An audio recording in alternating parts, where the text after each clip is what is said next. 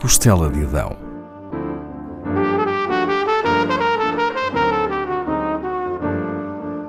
Com Paula Castelar.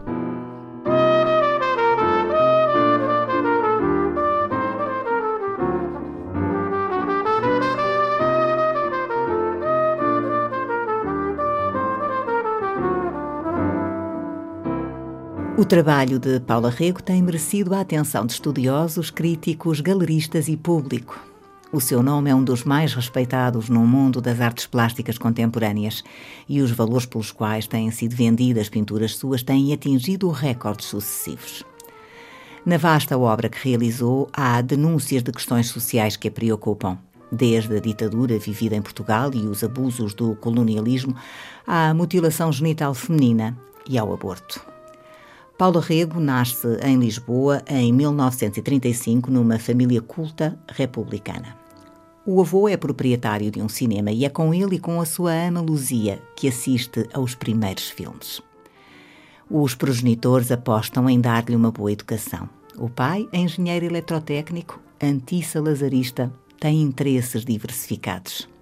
Gosta que ela o acompanhe à ópera a primeira vez tinha 13 anos e foram ao São Carlos ver a Carmen. Será o pai a incentivá-la a sair do país para estudar pintura em Londres, aproveitando o facto dela dominar a língua inglesa. Antes disso, Paula Rego frequenta colégios reconhecidos, nomeadamente a St. Julian School, onde fica dos 10 aos 16 anos. No ano seguinte, ingressa na Slade School of Fine Art, em Londres, aí permanecendo até aos 21 anos a escola atribuirá em 1954 um primeiro prémio a um trabalho seu. Um dos mais promissores alunos daquela academia é o jovem artista inglês Victor Willing, mais velho do que ela sete anos e uma celebridade naquela instituição. No início não lhe presta atenção, mas apaixonar-se-á e, apesar dos altos e baixos do relacionamento que viveriam, ele seria uma figura central da sua vida pessoal e artística inspirando-a, encorajando-a, orientando-a. Quando se conhecem, ele é casado com uma bailarina. Paula torna-se modelo e amante dele. Engravida e aborta várias vezes. Como conta numa entrevista ao Sunday Times, Victor enviava-lhe os médicos que faziam as intervenções, mas a dada altura ela decide não mais abortar. Engravida, conta ao pai o que se passa e ele vai buscá-la a Londres. Entretanto, Victor tinha reatado o relacionamento com a mulher, mas algumas semanas depois de Paula regressar a Portugal, ele vai ao encontro dela e acabará por se divorciar. Terão três filhos. Durante cerca de cinco anos, de 1957 até 1962, Paula e Victor residem numa quinta da família na Ericeira. Fazem de um celeiro o ateliê de ambos, dividindo o espaço com uma cortina. É nessa fase que a pintora faz o conhecido óleo Salazar a vomitar a pátria. É bolseira da Fundação Gulbenkian duas vezes, em 1962 e entre 1976 e 79. Esta última permitir-lhe-á fazer uma pesquisa mais aprofundada sobre contos populares. Embora resida em Portugal, participa em mostras coletivas em Inglaterra Expõe individualmente pela primeira vez em 1966 na Galeria de Arte Moderna da Escola de Belas Artes de Lisboa. Com apenas 35 anos, Victor sofre um ataque cardíaco e Paula fica aterrorizada com a possibilidade de o perder. Três anos depois, em 66, enfrenta vários desgostos. Morre o pai, depois o sogro e o marido adoece. É-lhe diagnosticada uma esclerose múltipla. Já na década de 70, dá-se a falência da empresa familiar que tinha passado a ser gerida por Victor. Vendem a Quinta da Ericeira e radicam-se em Londres. Os anos seguintes não serão fáceis. Escasseiam as receitas financeiras e o casamento tem horas instáveis. Porém, o amor entre ambos sobreviverá a muito, nomeadamente aos relacionamentos extraconjugais de ambos.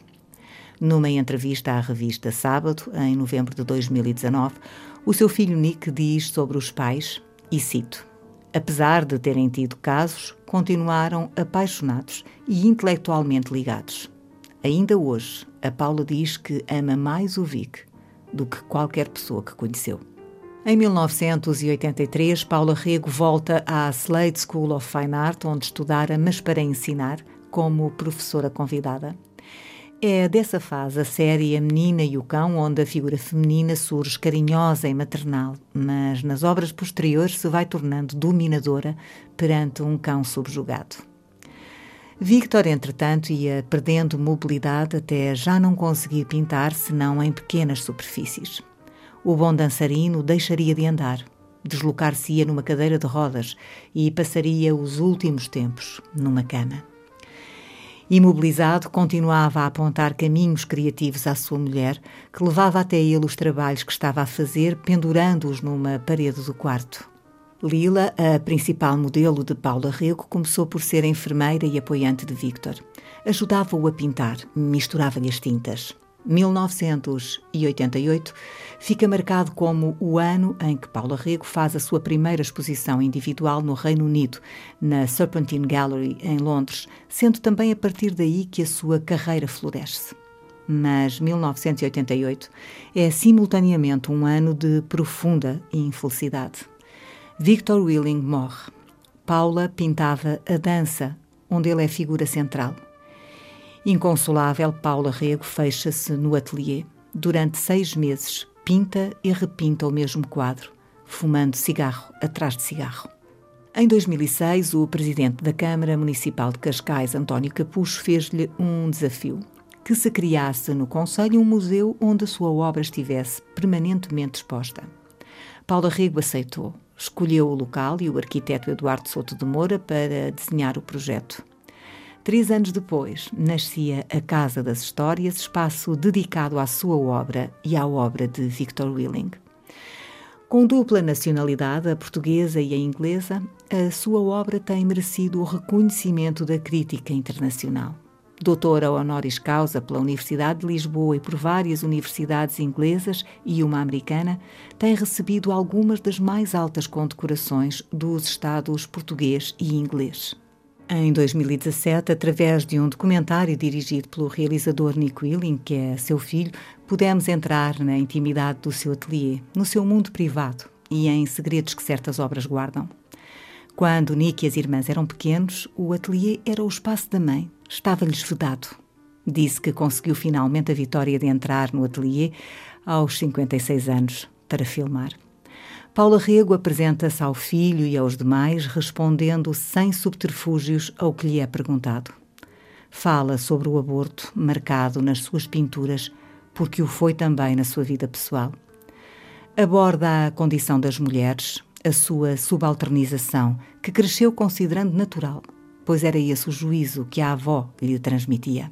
Para Paula Rego, a arte tem sido terapêutica, como a própria dizia em 2019 à revista Sábado, e cito: Estive deprimida desde pequena.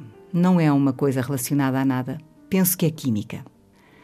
Nick Willing, para quem acompanhar e filmar a mãe foi uma forma de a compreender melhor, disse em 2017, quando o documentário Paula Rego Histórias e Segredos foi estreado em Portugal.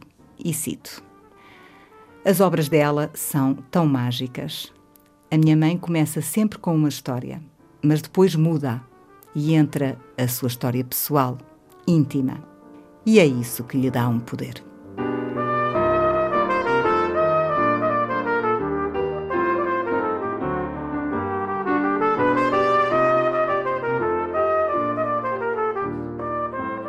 Da Costela de Adão,